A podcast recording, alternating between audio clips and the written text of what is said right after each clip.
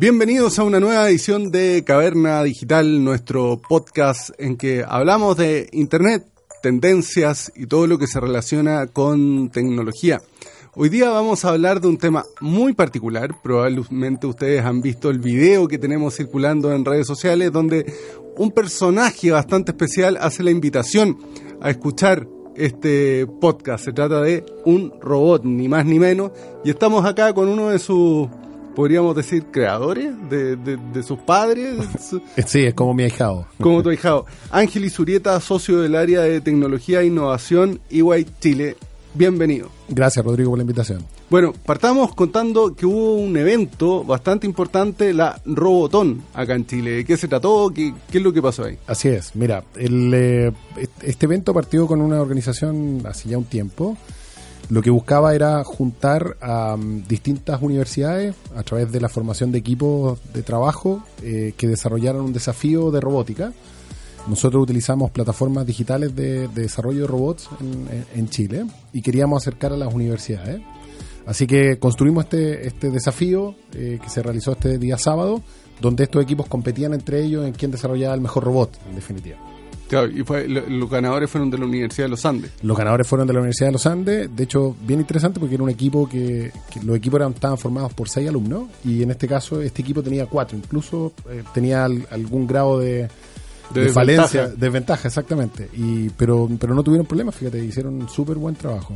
¿De qué estamos hablando cuando hablamos de un robot, de un robot que, que contesta, que es capaz de, de, aprender ciertas cosas, de aprender sentimentalización? Cuando tú le dices algo, entiende si es bueno o malo, qué, connotación tiene. Así es. El, mira, estos robots en realidad lo que, lo que utilizan son en el fondo algoritmos de inteligencia artificial que, están desarrollados por Google, por Amazon o por, por Microsoft, digamos, incluso Watson en el caso de IBM y que lo que tienen es eh, contenido que tú le vas entrenando eh, y a partir de ese entrenamiento ellos son capaces de responderte, como tú dices, a una pregunta contextualizando qué es lo que tú le estás diciendo, ¿no? O sea, si tú le preguntas por cosas básicas como clima, temperatura, comida, cine, o si ya es un, un, un, ámbito de respuesta que es más específico y que tiene que ver con un contenido específico. temas legales, por ejemplo, temas de... Eh, de formación. Eso, lo va a recoger de Internet, lo va a buscar alguna parte en Internet. Claro, en realidad estos algoritmos lo que hacen es tú, en el fondo, compilas la plataforma con este contenido y el, y el robot va y consulta esa base de contenido y es capaz de responder. Pero también existe la otra opción en que, en que el robot navega por internet y busca la, respuesta, como lo hace, no sé, Siri, el asistente del teléfono o algo así. Tal cual. Tú tienes en el fondo si tú quieres que el robot opere de manera más coloquial, si se quiere, digamos, lo deja un poquito más libre y, puedes en el fondo consultar actividades que en realidad al final de cuentas son como una especie de Google, ¿no? No es necesariamente un Google, pero es una base de contenido más, más de chit chat y que en el fondo te permite tener estas respuestas simples. Pero acá, acá en el fondo lo que tenemos como una, una nueva forma de interfaz de lo que uno puede hacer en el computador o en el teléfono. Pero esta es una interfaz que además puede hacer cosas físicas. Sí.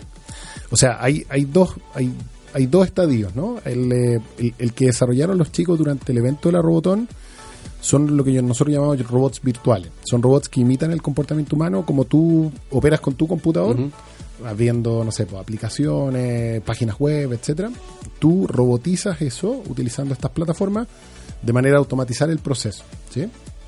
Eh, y logras en el fondo el beneficio natural de decir todas estas tareas repetitivas y que son monótonas, que las haga el robot y tú te concentras en las actividades humanas que son irreemplazables, llamémosle así. Y después tienes el, otro mundo, ¿no? El mundo físico, que, que, en definitiva le agrega una componente adicional respecto de cómo es la interfaz para que interactúe contigo. Tú, ahora, ese robot que tuviste, lo que busca es justamente eso, es, es que tú tengas una capacidad de interactuar con alguien en una manera un poquito más natural, obviamente entendiendo que al frente tienes un robot, ¿no? Pero, pero por detrás la lógica sigue siendo la misma. Tú podrías usar eso mismo con un computador, tú podrías hablar con un computador como hablas con Alexa, de la misma manera, pero acá tienes un ente físico que además tiene algunas características, se puede reír, te puede contar un chiste, y se, te acompaña. el fin de semana hicimos un, un caso, por ejemplo, donde, donde tocaba una guitarra y tocaba una canción de rock. Entonces ah, lo hace un poquito más coloquial, en definitiva. Bueno, recordarle al público que en pauta.cl está el video de la entrevista que hicimos con, con este robot. Eh, Ángel, ¿en qué está, para qué sirve esto? ¿En qué está la robótica hoy en día y cuáles son los pasos que puede dar hacia adelante?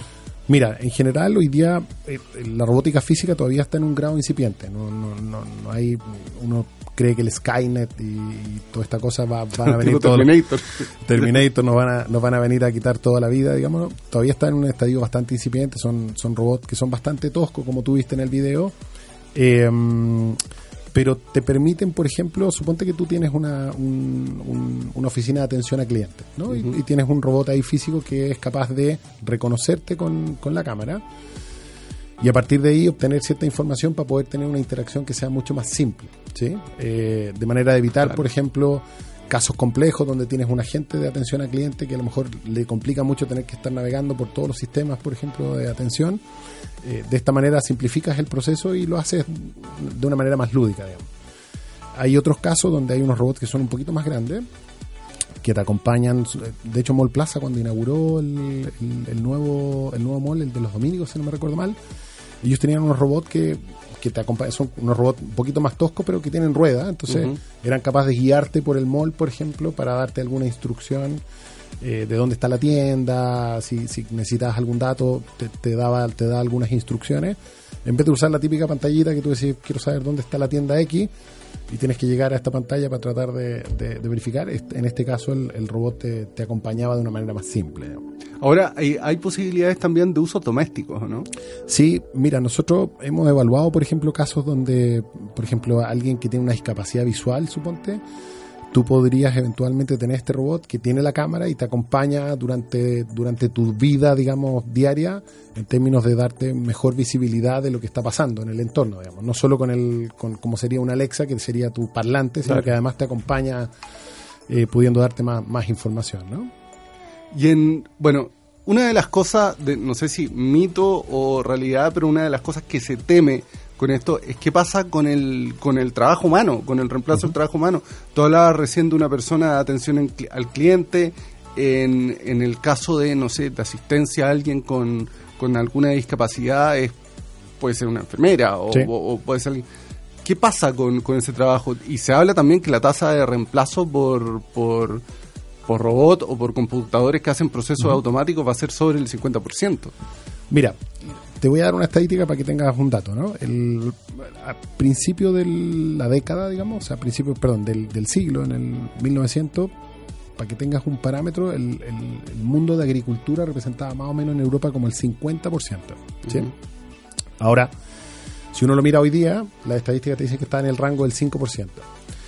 Ahora, en esos 100 años, ciento y tantos años, eh, a pesar de que todos esos trabajos desaparecieron en la práctica, bueno, no existen más, digamos, porque hoy día hay, no sé, pues máquinas que cosechan solas, hay todo el tema de automatización ha ido evolucionando, o sea, no es, no es algo nuevo, ¿no?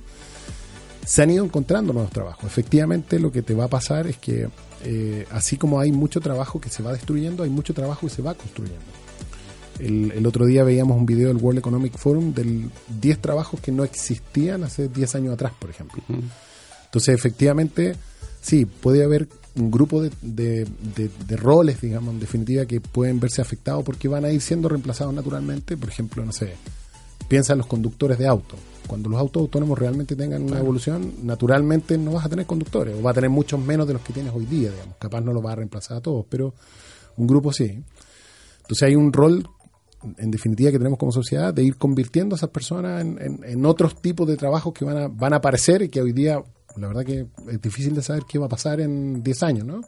Mira, yo alguna vez escuché a, Nicolás Negroponte en una conferencia que él, es el es uno de los pioneros en este campo, es el impulsor del programa One Laptop per Child, de que cada niño en el mundo pueda tener un computador donde aprender, entrar a internet y todo. Y hablaba de, este tema, de la automatización de funciones, y alguien le preguntó, bueno, pero ¿quién, ¿quién va a ser? No sé, era una pregunta irónica en un programa de humor y le pregunta, bueno, pero ¿quién va, va a coser nuestra ropa en, países subdesarrollados? En, ¿quién, ¿Quién va a hacer como el trabajo duro? Y él dice, los robots. O sea, nosotros vamos a poder dedicarnos a otras cosas Así es. y dejar a estas máquinas que hagan esos trabajos pesados que, nadie quiere hacer. Y, yo creo que, mírate, y te voy a dar un ejemplo. Tengo, tengo una sobrina que, que está estudiando medicina Y, conversábamos de esto de, los robots que ahora operan, por ejemplo, que tienen niveles de, de, asertividad en cirugías que son mucho mejores inclusive que el humano. Y yo le preguntaba, le decía, ¿tienes miedo de, lo que va a pasar? Porque a lo mejor como cirujano capaz el robot va a hacer toda la pega por ti. Y me dice, mira, lo veo al revés, me dice. Si el robot me da la opción de yo trabajar menos, porque en el fondo él va a ser parte de mi pega, yo voy a ser mucho más feliz trabajando mucho menos. Voy a viajar más, voy a llegar a hacer muchas otras cosas que hoy día son como que tenemos un preconcepto del trabajo, nosotros a lo mejor los que somos un poquito más viejos, que es como no, tenemos que trabajar, no sé, 45 horas semanales o lo que sea, digamos. Los cabros hoy día vienen seteados de otra manera, absolutamente, y, ven esto con una mirada mucho más positiva. Ahora tú dices, claro, tengo una persona que tiene 55 años y que a lo mejor va a ser, va a estar en un tipo de trabajo que hoy día está pensado en reemplazar, va a ser muy difícil reconvertirla. Pero yo creo que las generaciones van a venir con otro chip, eh, naturalmente la forma como trabajamos va a ser muy distinta en el futuro y lo que tenemos que mirarlo es con, ojos de, bueno, si, si hay robots que no hacen parte de la pega y nos hacen ser un poquito más humanos y dedicarnos a cosas que hasta ahora no tenemos el tiempo, mucho mejor, digamos. Hay, hay muchos libros y mucha literatura que dicen que en algún momento nadie va a necesitar trabajar. O sea, que va a estar todo resuelto. Maravilloso. Y en ese sentido tú dices, bueno, si todo está relativamente resuelto, y la verdad que tenemos todo el tiempo del mundo para estar en la casa, para leer, para, cosechar nuestra propia comida, por ejemplo, para tú dices, bueno, la vida va a ser muy distinta. Ahora, estamos lejos todavía de eso, o sea, estamos hablando de harto años más, probablemente ninguno de nosotros dos va a Pero la, tecnología avanza mucho más rápido de lo que Absolutamente. de lo que uno ha visto. Una pregunta que te tengo que hacer, y, y yo creo que es parte del, del, mito colectivo y del temor que tiene mucha gente cuando, cuando esta máquina no tiene que ver con el trabajo, sino que lo que tú decías, este Skynet o, este, el, el, computador que comienza a pensar por sí mismo y cierra las puertas del edificio y no deja que nadie salga y, sale un robot a matar gente, lo, que se ve comúnmente en, algunas películas. ¿Hay posibilidad de eso? ¿Eso podría pasar? Mira, lo vemos muy lejano todavía. Los que trabajamos en tecnología, hoy, día para programar un algoritmo necesitas de una persona. Alguien tiene que decirle qué es lo que quieres que haga, en definitiva. Todavía no existe autogeneración de código, digamos, autogeneración de programas que en el fondo hagan este tipo de cosas. Em, existe también un debate súper importante y yo creo que se está desarrollando en, buena fe, donde se está mirando este, este tipo de... Por ejemplo, imagínate que tienes un dron que tiene la capacidad de reconocer eh, facialmente a las personas y que tiene armas. Un ejemplo...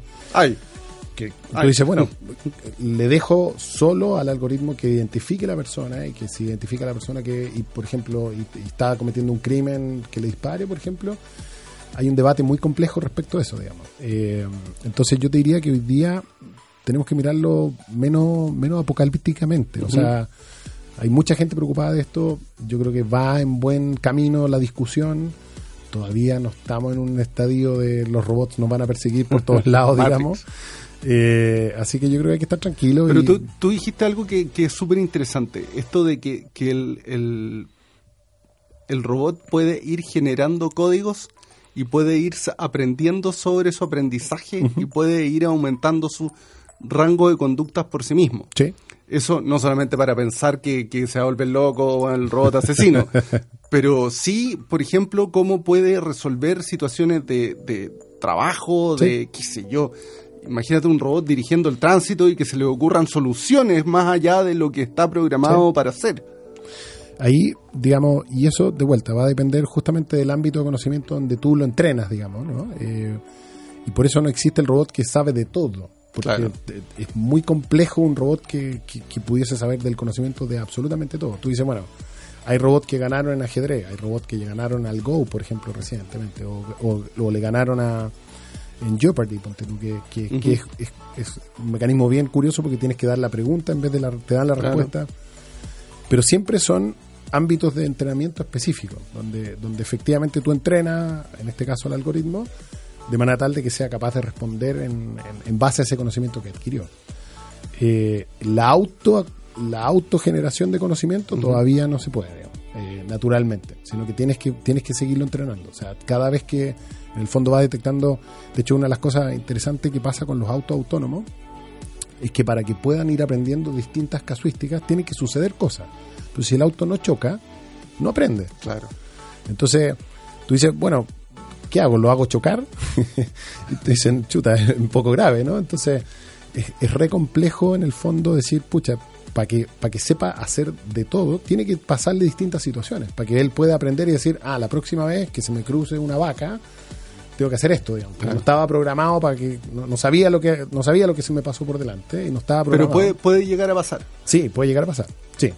Ahora, se dice que para llegar a eso faltan 50, 60 años. O sea, todavía estamos lejos de, de- Para ir avanzando, obviamente la tecnología y el crecimiento exponencial que tenemos hace que uno piense que eso va a llegar cerca, pero faltan, faltan años. O sea, no, no- no hay que ponerse tan nervioso. No, sino yo le veo ventajas a esto más, más que nada, en realidad. Una última pregunta, Dime. y que mucha gente yo creo que lo, lo está pensando. ¿Cuán importante o cuán visionaria fue la obra de Isaac Asimov en todo esto y en, y en- y en esta conversación que acabamos de tener con un robot y, y con todo esto que, que este campo que vemos que está avanzando? Mira, personajes como, como Asimov, como Kurzweil, como hay, hay muchos tipos que hoy día tú lees lo que, lo que predijeron de alguna manera en, en- en varios años y es increíble el nivel de, de cercanía que, que llegan. Yo creo que es súper importante y de hecho fue parte de lo que queríamos lograr con el evento de la Robotón, es que la academia tiene un rol súper importante en términos de generación de estos conocimientos, de predicción de, de futuro, digamos, pero nada es perfecto en definitiva, con lo cual puede que uno diga tuvo suerte y le achuntó a, a- hay gente que son bastante más escépticos, te dicen, "No, yo hubiera escrito un libro hace 20 años y capaz le achuntaba la mitad de las cosas que dijo, digamos. pero yo creo que es súper relevante. Hay libros súper choros, eh, como Supercomputer, como Singularity is Near, que, que, que hablan un poquito de esto en el futuro. Hay, hay, hay muchos libros del futuro del trabajo. Y qué interesante, digamos, ver la perspectiva de estas personas, que muchos son del MIT, de Singularity, eh, de Harvard, de, de distintos lugares donde, donde mucho de este conocimiento se empieza a generar, porque están cerca de San Francisco, de Boston. Y, mm, y es bueno entender qué es lo que están viendo ellos y uno formarse una opinión. Hay, hay cosas que yo coincido, ponte tú, en las cosas que leo y hay otras que digo, no, no estoy tan de acuerdo, digamos. Eh, y eso le va a pasar a cualquiera que, que lee estos libros, digamos, ¿no? Ujú. Bueno, Ángel, te quiero dar las gracias por, por haberte dado este tiempo, por haber conversado con nosotros y dejarlos invitados a todos a que revisen en pauta.cl la entrevista, con, Sí. la primera entrevista que hacemos en pauta con, con un Con un robot. robot. Muchas gracias a todos por haber escuchado. Nos reencontramos en una próxima edición. Escuchaste un podcast original de Pauta 100.5, la radio de los podcasts.